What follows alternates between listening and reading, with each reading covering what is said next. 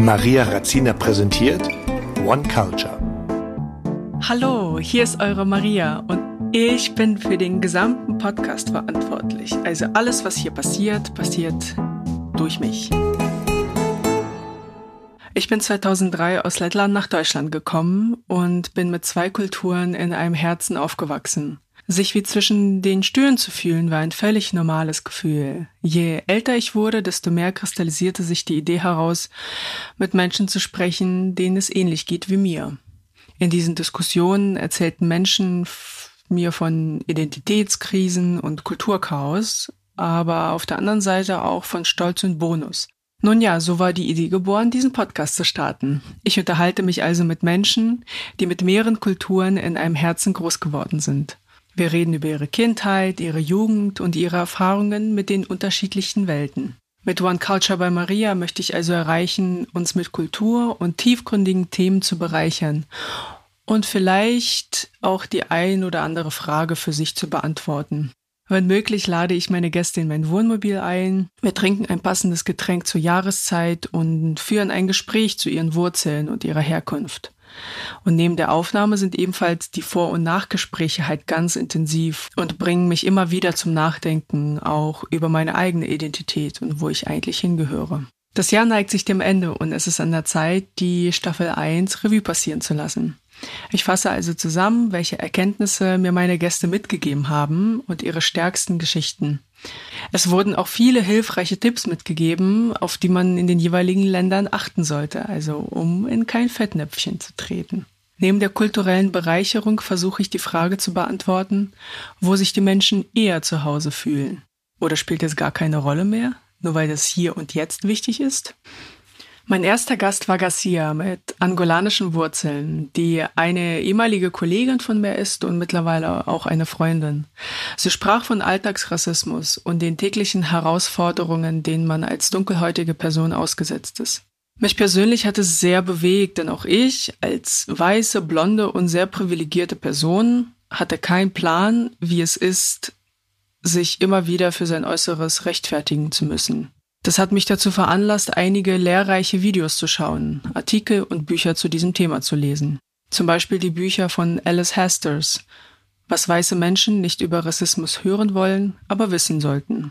Oder auch von Nikita Thompson, Schwarz auf Weiß. Diese Bücher haben viel Aufklärungsarbeit bei mir geleistet. Je mehr Gäste in meinen Podcast kamen, desto mehr wurde mir klar, wie beschränkt bisher mein Wissen zum Thema Rassismus war. Es gab viele wahre Geschichten aus dem Alltag meiner Gäste, wie zum Beispiel von Reka mit sri lankischen Wurzeln. Sie berichtete über das mangelnde Verständnis in der Berufswelt und erzählt Geschichten, die für den einen als schlechtes Märchen und für den anderen als pure Realität darstellen. Marcella mit kroatischen Wurzeln musste sich ebenfalls bei Bewerbungsgesprächen rechtfertigen, warum sie in Anführungszeichen so gut Deutsch spricht, obwohl sie hier geboren ist. Raphael kommt aus Haiti und als sie nach Frankreich zog, weil sie und ihre Familie keine sichere Umgebung mehr möglich war, hatte sie immer wieder das Gefühl, die Repräsentantin einer gesamten Community zu sein und nicht zu wissen, wie man sich genau anpassen kann.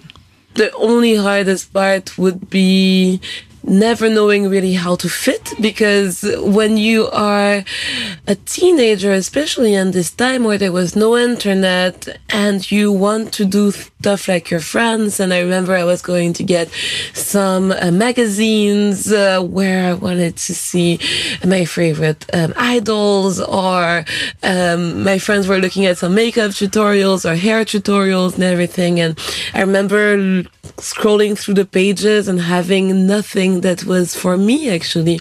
There was no one representing my color. There was nothing also telling me that this color was beautiful as well. So so I felt in school that I was just the, like the black token somehow. Jojan mit nordamerikanischen Wurzeln ging mit einem belehrenden Beispiel voran und er sieht seine Hautfarbe wie eine Eigenschaft von vielen anderen Körperteilen an. Das Weltbild der Menschen bekommt man ja von den Eltern vermittelt und man gibt es weiter, was man mal irgendwo gelernt hat. Doch wie so vieles im Leben gibt es auch Lichtblicke und Charlotte war nur kaum blöden Situationen ausgesetzt. Ein Highlight für mich war, dass wenn sie nach Kamerun reist, das Heimatland ihres Vaters, dann ist sie dort eine Weiße und hier in Deutschland ist sie dann die Schwarze. Solche Situationen kann man auch aus einem anderen Blickwinkel betrachten. Ähm, Monika wusste zu berichten, dass als ihre Familie noch als Aussiedler in Kasachstan lebten, waren sie dort die Deutschen, auch wenn sie Russisch sprachen und die gleiche Kultur lebten. Doch nachdem sie wieder zurückkamen, sind sie nun die Russen. Und um beim Ostblock zu bleiben, erging es Vero ähnlich. Sie hat in der Grundschule bereits abwertende Bemerkungen zu ihrer Aussprache bekommen, zum Beispiel wie du Russin. Ähm, doch wenn sie zu ihrer russischen Familie nach Russland reist und einen kleinen Kulturschock bekommt, was ich völlig nachvollziehen kann, weil diesen kleinen Kulturschock hatte ich ebenfalls, weil das halt nichts damit zu tun hatte, was ich irgendwie zu Hause erlebt habe, ja, dann war sie trotzdem die Deutsche in ihrer Familie. Sebastian dagegen, der portugiesische Wurzeln in sich trägt, denkt gar nicht darüber nach, ob er Freunde aus unterschiedlichen Kulturen hat. Er hat einfach nur Freunde, die eine gute Zeit zusammen verbringen. Natalia ist in Ecuador geboren und fühlt sich auch der Kultur verbunden. Doch vor einigen Jahren stellte sie für sich fest, dass ähm, genau diese Kultur sie unglücklich macht und ihr Wesen mit den Werten, die ihr ihre Eltern beigebracht haben, in dem Land nicht kompatibel sind. So kam sie nach Deutschland und ermutigt vor allem die jungen Leute, das Grundvertrauen in sich zu tragen, alles, aber auch wirklich alles schaffen zu können. Zum Thema Heimatgefühl fand Colin die passenden Worte und äh, sagte, dass sie mit den Werten der Europäischen Union identifiziert und am liebsten hätte sie auch einen europäischen Pass, obwohl sie selbst französische Wurzeln in sich trägt. Sowas gibt es nicht, falls jemand auf die Google-Suche geht. Also es gibt keinen europäischen Pass. Ich lud ebenfalls meine deutsche Freundin JJ mit ein. Mit ihr habe ich zusammen das Abi gemacht und ich wollte ihre Sicht hören, wie sie mich damals als ausländisches Mädel wahrgenommen hat. Wie für so viele fühlt sie sich bei ihrer Familie zu Hause und dort, wo ein liebendes Umfeld um sie herum herrscht. Mein persönliches Highlight war Timur mit türkischen Wurzeln. Er identifiziert sich mit beiden Kulturen und rät stark davon ab, in Schubladen zu denken, denn man soll sich nicht entscheiden müssen, wo man hingehört. Weder seine Geschichte noch die Geschichte seiner Familie ist in irgendeine Schublade zu packen. Die Frage der Identität berührte mich sehr und brachte mich, ehrlich gesagt, stark zum Nachdenken. Brauche ich eine Geschichte hinter meiner Identität, wenn ich mich zum Beispiel wie ein Franzose fühle oder wie ein Jamaikaner fühle? Schwierig. Ich habe eine Geschichte, die mich geprägt und geformt hat. Ich bin mir noch unsicher, ob ich mich entscheiden möchte oder muss. Hier ist ein Rat für Menschen, die sich in einer Identitätskrise befinden.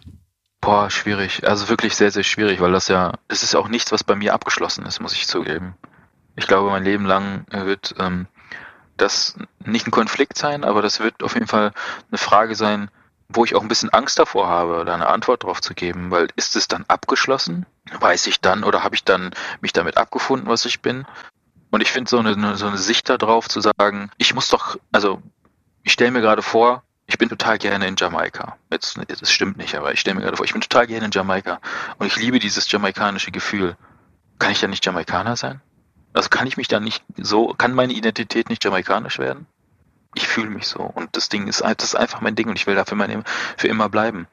Brauche ich äh, quasi eine, eine Identität oder eine, eine, weiß ich nicht, eine, eine Geschichte, hinter meiner eigenen Identität? Brauche ich das wirklich? Und kann ich nicht selber dafür sorgen, dass das in der Zukunft etwas ist, was mir gefällt?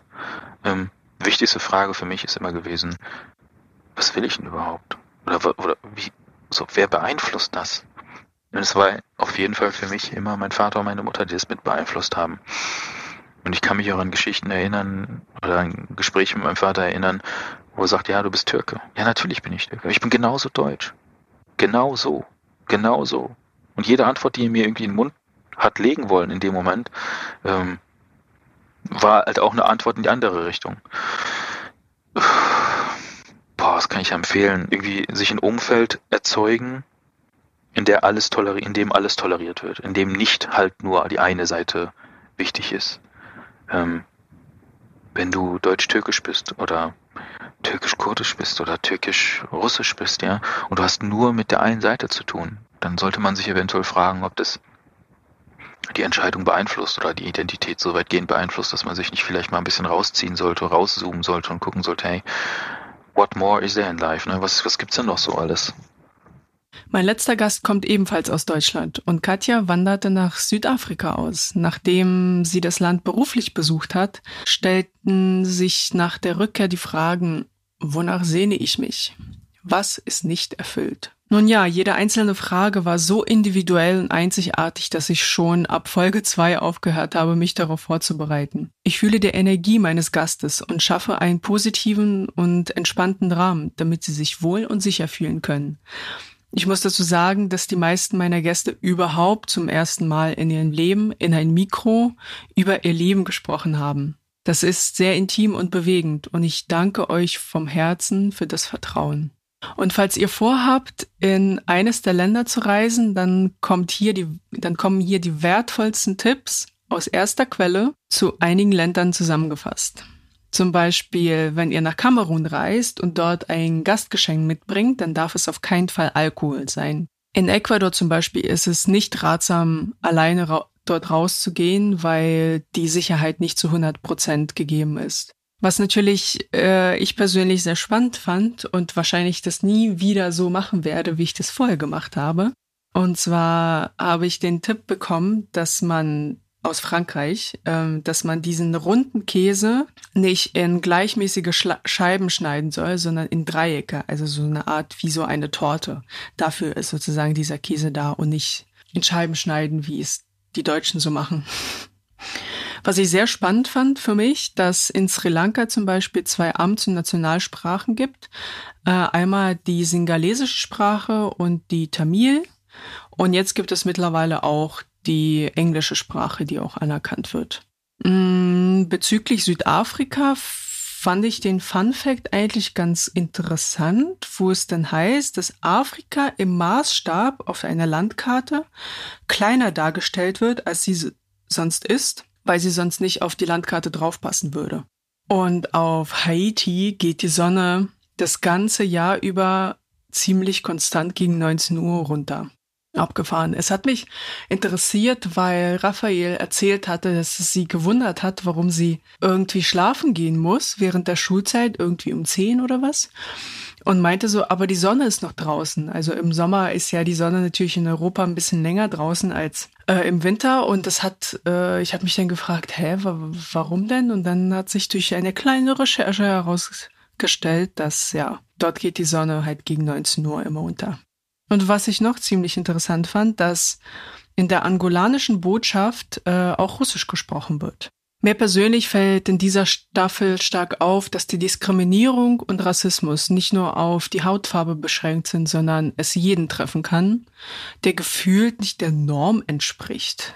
Gibt es überhaupt diese Norm und von wem wird sie gesetzt? Zur Frage der Identität gibt es einfach keine Pauschalantwort und ist genauso individuell wie die vielen unterschiedlichen Geschichten meiner Gäste.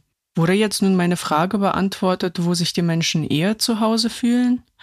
Ich denke, für die meisten ist das Zuhause dort, wo sie sich ihre Heimat aufgebaut haben und sie in einem liebenden Umfeld sind. Doch was ist, wenn wir die Frage abschließen? Hat man sich denn damit abgefunden, was man ist? Ich versuche es weiter in der nächsten Staffel herauszufinden, die schon im Januar startet. Also dort wird es viele spannende Gäste geben, die uns mit ihrem Wissen, ihrer Erfahrung und ereignisreichen Geschichten begeistern. Was waren denn eigentlich deine persönlichen Highlights der Staffel? Ich freue mich auf deine Antwort entweder über das Kontaktformular bei mir auf der Webseite oder kommentiere den Post bei Instagram meine persönlichen Highlights in der ersten Staffel. Kennst du jemanden, der genau in das Format passt oder die eigene Geschichte erzählen möchte oder auch du dich angesprochen fühlst?